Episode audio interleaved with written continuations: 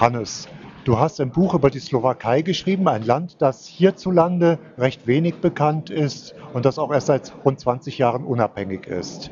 Was ist dein besonderes Interesse an der Slowakei? Ja, das Buch haben David Noack und ich gemeinsam verfasst. Im Untertitel heißt es äh, Der langsame Weg Richtung Westen.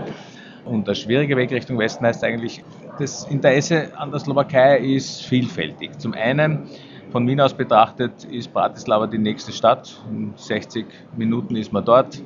Bis zum Ende der österreich-ungarischen Monarchie ist die Straßenbahn von Wien nach Pressburg gefahren, wie es damals geheißen hat dann habe ich doch auch irgendwie erkannt, dass die politischen Änderungen, die in der Slowakei in den letzten 20 Jahren stattgefunden haben, durchaus Auswirkungen auf westliche europäische Staaten gehabt haben. Ich erinnere daran, dass am 1. Jänner 2004 in der Slowakei die Flat Tax eingeführt worden ist, also eine nicht progressive, ultraliberale Besteuerung mit 19 Prozent. Und eine unmittelbare Folge in Österreich war die Reduzierung der Körperschaftssteuer für Unternehmen. Eine Folge in Deutschland war auch die Reduzierung der Körperschaftssteuer eine Erhöhung der Mehrwertsteuer.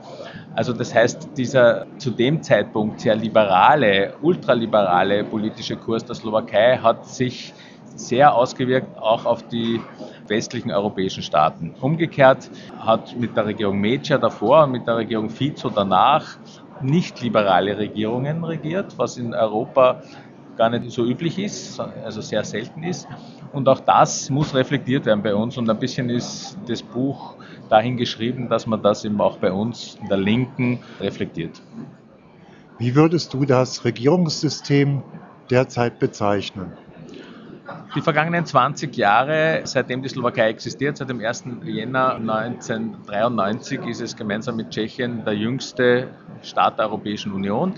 Sind gekennzeichnet davon, dass es eine Art doppelte Orientierung in der Slowakei gibt. Zum Unterschied von Tschechien, Ungarn oder Polen, wo es im Prinzip immer in Richtung Westen gegangen ist, mit, der kleinen, mit dem kleinen Ausreißer der polnischen rechten PiS, Kaczynski-Brüder, äh, die auf rechts und ähm, eher nicht liberal gemacht haben, ist in der Slowakei zu beobachten, dass so diese doppelte Orientierung insofern außenpolitisch und innenpolitisch gegeben war, als dass es außenpolitisch so eine oszillierende Politik gegeben hat zwischen West- und Ostorientierung. Alle paar Jahre hat das geändert. Und innenpolitisch, sozialpolitisch eine Pendelbewegung von eben sozial-nationaler Politik, dem Versuch, die sozialen Errungenschaften des Kommunismus ein wenig hinüberzuretten in die neue Zeit und dann das Gegenpendel Ultraliberalismus. Also die Regierungen Zurinda oder Radicova haben in, seit 1998 bis 2006 beispielsweise und dann später 2010 nochmal völlig Aushebelung der Arbeitsgesetzgebung gemacht, eben die Steuer äh, nicht mehr progressiv gemacht, Privatisierungen bis hin zu Krankenhäusern und Spitälern. Also das waren fast Vorbildfunktionen für die liberalen Strömungen in der ganzen Welt, die dort in einem kleinen Laboratorium versucht worden sind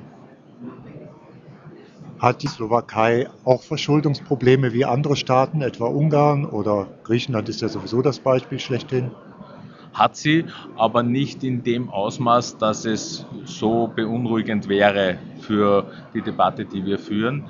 Die Slowakei ist ja neben Slowenien der einzige äh, Staat, der aus Osteuropa, also jetzt in dem Fall die Slowakei aus dem RGW, Ex-RGW, Slowenien aus Ex-Jugoslawien, in die Eurozone beigetreten sind. Und das wirkt sich insofern für die Slowakei mh, hm, ein bisschen prekär aus, als dass es wie in allen Ländern, aber vor allem bei peripheren Ländern ist das spürbar, keine eigenständige Finanz- und Währungspolitik mehr machen kann. Das sind natürlich Probleme, die die Slowakei sehr stark spürt. Zusätzlich äh, würde ich als ein Strukturproblem ökonomischer Natur in der Slowakei empfinden, dass sie sehr einseitig auf die Automobilproduktion setzen. Die Slowakei ist pro Kopf genommen das Land, wo am meisten Automobile in der Welt hergestellt werden, also in drei Konzernen, Volkswagen, Kia und Peugeot Renault mit drei neuen Produktionsstätten äh, seit den 90er Jahren. Da laufen äh, fast eine Million äh, Pkw pro Jahr vom Band. Gibt es irgendwelche Reminiszenzen an die Zwischenkriegszeit, vor allen Dingen während der Zeit des Nationalsozialismus?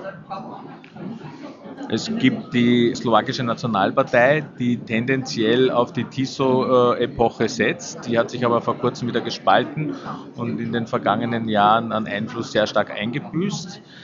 die war sowohl mit Meccia wie auch mit Fico, also mit den nicht-liberalen Regierungen bis 1998 und zwischen 2006 und 2010 in der Koalitionsregierung zusammen mit jeweils auch einer linken Kraft.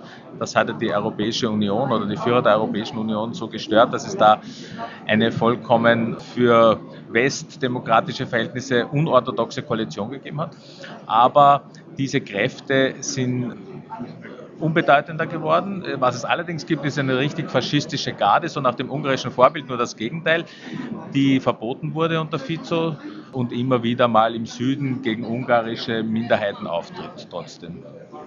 Als Linker fragt man sich natürlich, gibt es eine Linke in der Slowakei und wenn ja, welche Bedeutung hat sie? Die Frage ist, ob Robert Fico mit seiner Smer, also Richtung zu Deutsch, zur Linken gezählt werden kann. Er war ja aus der Sozialdemokratie auf europäischem Niveau, sowohl europäische EU-Sozialdemokraten als auch sozialistische Internationale ausgeschlossen worden. Meines Erachtens nicht so sehr, weil er mit den Rechten auch koaliert hat, sondern weil er eine nicht liberale, teilweise linkere Politik gemacht hat als die Sozialdemokratie in äh, sonstigen Europa. Äh, wenn man ihn dazu zählt und von der Herkunft her wäre er eigentlich ein Linker, weil er kommt aus der kommunistischen äh, Partei, hat sich dann in der Phase der Reformierung der Kommunisten in Richtung Sozialdemokratie, also die SDL, äh, in der Slowakei links abgespalten und das ist eigentlich die Herkunft dieser Smer, die heute mit 47 Prozent die, die Slowakei regiert, also doch eine satte Mehrheit, also zumindest in Sitzen im Parlament. Dann kann man sagen, es gibt eine Linke in der Slowakei. Links von ihm gibt es eine kommunistische Partei und hat es eine Zeit lang äh, in der Mittelslowakei eine sogenannte Arbeiterassoziation gegeben, die eine wirklich proletarische Vertretung jener Kräfte war, die durch die Schließung der äh, Stahl-, Metall- und Rüstungsproduktion in der Mittelslowakei im Endeffekt dann auch die soziale Grundlage verloren hat, weil die Leute dann dort arbeitslos geworden sind. Aber das war eine Empörung, die bis zu 8 Prozent im Parlament sich wieder gespiegelt hat. Was ist das Besondere an deinem Buch über die Slowakei, was man sonst nirgendwo finden wird?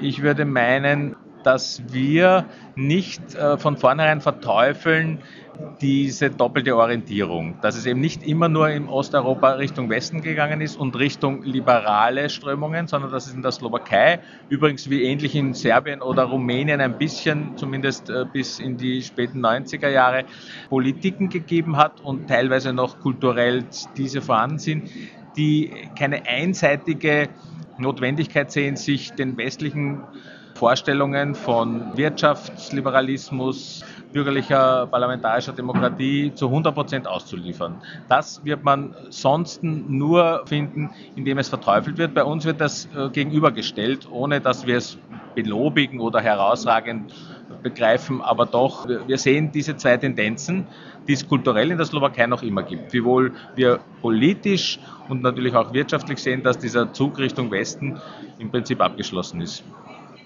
Jetzt noch so eine Frage zu sozialen Bewegungen oder überhaupt zu Bewegungen außerhalb vielleicht des politischen Mainstreams, also Umweltbewegung, Frauenbewegung oder andere soziale Bewegungen. Was gibt es dort in der Slowakei?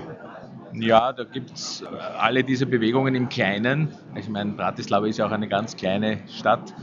Bösartig könnte man es als Vorort von Wien bezeichnen.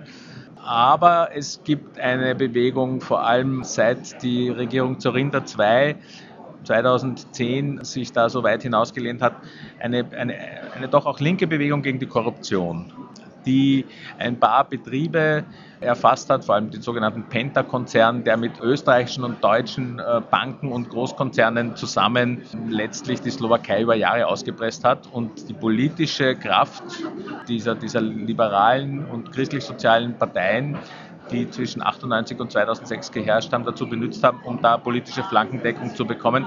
Das hat sich unüblicherweise zu ein, also die Gegnerschaft dazu hat sich unüblicherweise auf den Straßen geäußert. So in den Jahren 2010, 2011 mit bis zu 20.000 Leuten in Bratislava, die aber auch politische Forderungen gestellt haben, dass es eben nicht geht, solche Arten von Privatisierungen durchzuführen, die dann dazu führen, dass so eine Gruppe wie der, der Penta-Konzern mehr oder minder das Land aussaugt und politische Flankendeckung bekommt. Also mehr als nur eine äh, bürgerliche Empörung über äh, Korruption. Okay, Hannes, ich danke dir fürs Gespräch. Danke auch.